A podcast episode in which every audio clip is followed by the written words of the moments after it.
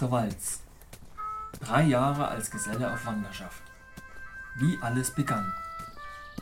Eine Reiseerzählung von Andreas Köhler. Gelesen vom Autor.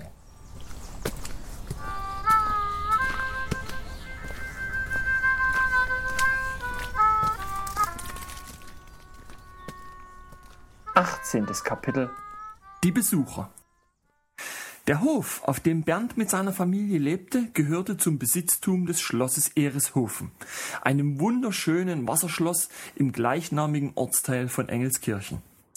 Das Schloss selbst erlangte überregionale Bekanntheit, weil es für die Fernsehserie Verbotene Liebe als Kulisse diente. Mir selbst sollten die Teiche und der angrenzende feuchte Wald als Fundgrube für einen Wanderstab dienen. Wenigstens war das Bernds Empfehlung. Dass ich meine Heimat verließ, lag er bereits gute zweieinhalb Monate zurück. Doch mein Outfit war noch immer nicht komplett, solange mir noch mein Stenz fehlte. Die Gesellen, denen ich bislang begegnete, hatten alle einen. Jeder hatte seinen eigenen, ganz individuellen hölzernen Reisebegleiter. Nur bei mir ging die Individualität so weit, dass ich gar keinen hatte. Einmal hörte ich, dass man etwas wohl kaum vermissen kann, was man noch nie besaß. Und in manchen Fällen mag das auch richtig sein. Doch ich vermisste meinen Stenz, obgleich ich noch nie einen im Besitz hatte. Auch hatte ich noch niemals einen im Wald gesehen, geschweige denn hatte ich eine Idee, wo zu suchen wäre.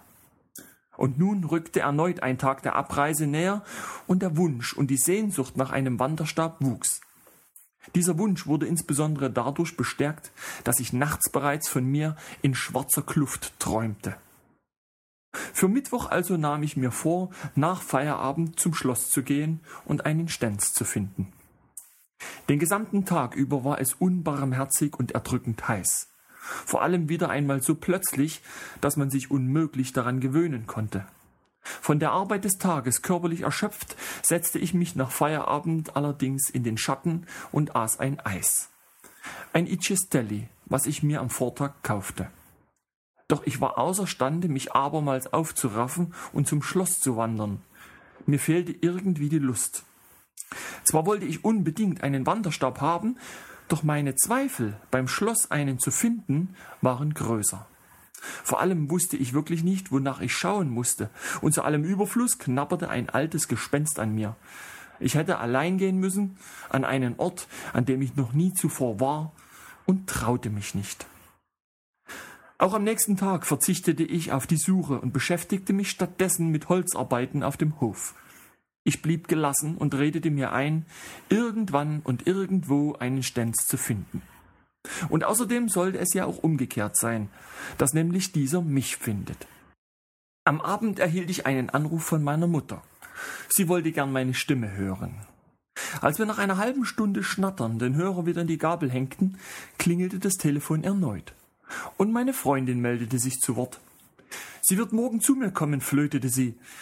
Ich freute mich riesig und spürte, wie sich ein aufgeregtes Kribbeln in meinem ganzen Körper ausbreitete.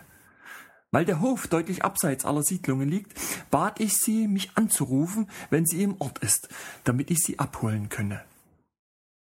Es war Freitag, der 28. Juni 1996, mein letzter Arbeitstag in Engelskirchen. Die Zeit verflog und der Tag war schon fast vorüber, auch wenn die Sonne noch recht hoch stand. Ganz überraschend und wie aus heiterem Himmel, einem plötzlichen Sommergewitter vergleichbar, hatte ich mit Bernd noch einen kurzen, kräftigen Streit mit relativ lautem Wortgefecht, weil ich nach seiner Überzeugung in der vorigen Nacht einen Satellitenreceiver zerstört hätte, allein dadurch, dass ich denselben vom Stromnetz trennte. Indes wartete ich unruhig auf den verabredeten Anruf von meiner Freundin. Während der Nachmittag mit großen Schritten dem Abend entgegeneilte, lag das Telefon mit stoischer Ruhe schweigend in der Ecke. Das Pendel der Stubenuhr schwang gleichmäßig von der einen zur anderen Seite und zurück, und die Zeiger zogen unverändert kriechend ihre Kreise über das Ziffernblatt. Nichts passierte. Weder hatte ich eine Idee, wo sich Katja gerade befand, noch konnte ich wissen, wann sie Engelskirchen erreichen und mich anrufen würde. Nur hoffen konnte ich, dass das schier unerträgliche Warten bald ein Ende hätte. Ich traute mich kaum, das Haus zu verlassen, nur um ihren Anruf nicht zu verpassen. Plötzlich schlugen die Hunde an, und ich lief durch Küche und Flur zur sperrangel weit geöffneten Haustür, um nach dem Grund für das Gebell zu sehen. Und da sah ich zu meiner größten Verblüffung, wie Katja das Hoftor hinter sich verschloss und entspannt über den Hof auf mich zugeschlendert kam. Sie hatte sich zu uns durchgefragt, weil überall nur Kartentelefone herumstanden, sie aber keine Karte dafür hatte. Und da war sie nun endlich. Endlich, nach so langer Zeit, nach so vielen Telefonaten und unzähligen seitenlangen Liebesbriefen. Die Uhr zeigte halb sieben an, doch des langen Wartens wegen dachte ich, es sei bereits viel später.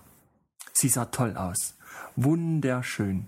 Ich umarmte und küsste sie und war unsagbar froh, sie wieder bei mir zu haben. Zuerst machte ich sie mit Bernd und Marion bekannt und entführte sie spontan sogleich auf einen Abendspaziergang. Mir fiel im Moment nichts Besseres ein. Den Rest des Abends verbrachten wir schwatzend mit Marion und Bernd, und die Nacht verbrachten wir im großen Wohnmobil, welches wir erst am Samstagmittag wieder verließen. Die Sonne und der blaue Himmel versteckten sich hinter dicken grauen Schleiern, aus denen es beständig regnete. Es war kalt. Mich befing eine merkwürdige Traurigkeit. Mir war, als würde auch zwischen mir und Katja keine Sonne scheinen.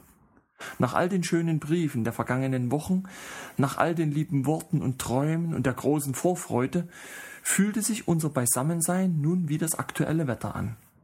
Es war eigenartig und verwirrte mich. Zwar verbrachten wir die Zeit miteinander, fuhren zum Einkaufen und gingen spazieren, doch es fehlte in allem die Lockerheit.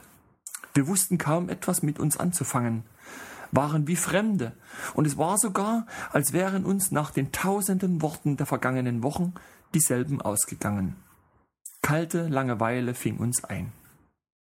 Anlässlich meiner bevorstehenden Abreise und wegen des Wiedersehens mit Katja hatte ich für den Samstagabend geplant, mit ihr, Marion und Bernd gemeinsam essen zu gehen, hatte sogar im Flurschütz einen Tisch reservieren lassen.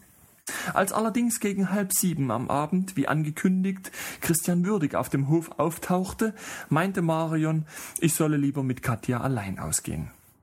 Kaum eine halbe Stunde später hörte ich Bernd voll Freude schreien, und als ich voller Neugierde nach dem Grund ausschaute, sah ich, dass ein weiterer Rolandsbruder zu Besuch erschien, Hubert Krebs.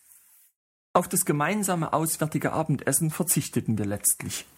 Auch fehlte es uns an einer Idee und der nötigen Motivation für eine alternative abendliche Unternehmung.